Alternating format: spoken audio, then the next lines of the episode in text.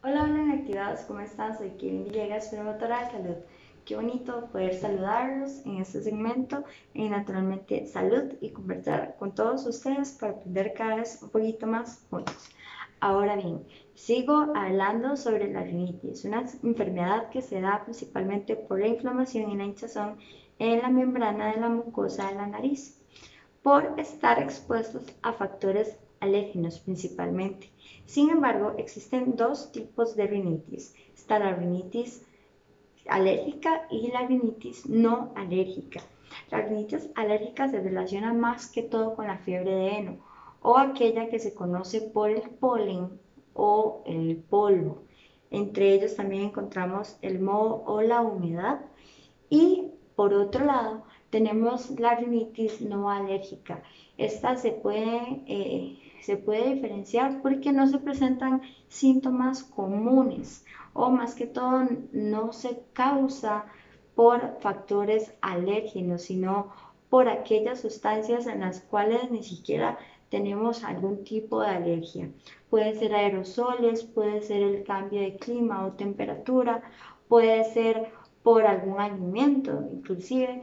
Así que em, para poder saber si es alérgico o no alérgico, normalmente el médico realiza eh, análisis, exámenes de sangre o incluso a nivel eh, de la piel para descartar. Si no se posee ningún tipo de alergia, pues la rinitis está asociada a la no alérgica.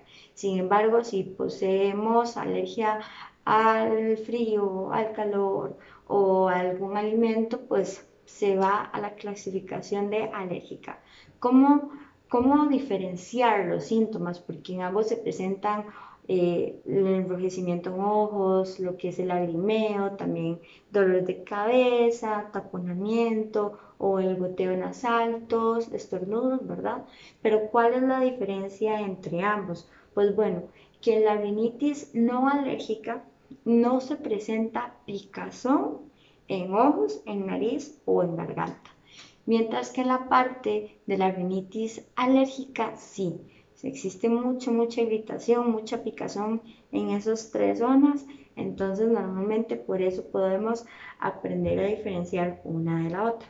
Ahora, ¿qué podemos hacer más que todo con esa tos tan molesta, los estornudos y demás? Bueno, les traigo la cúrcuma.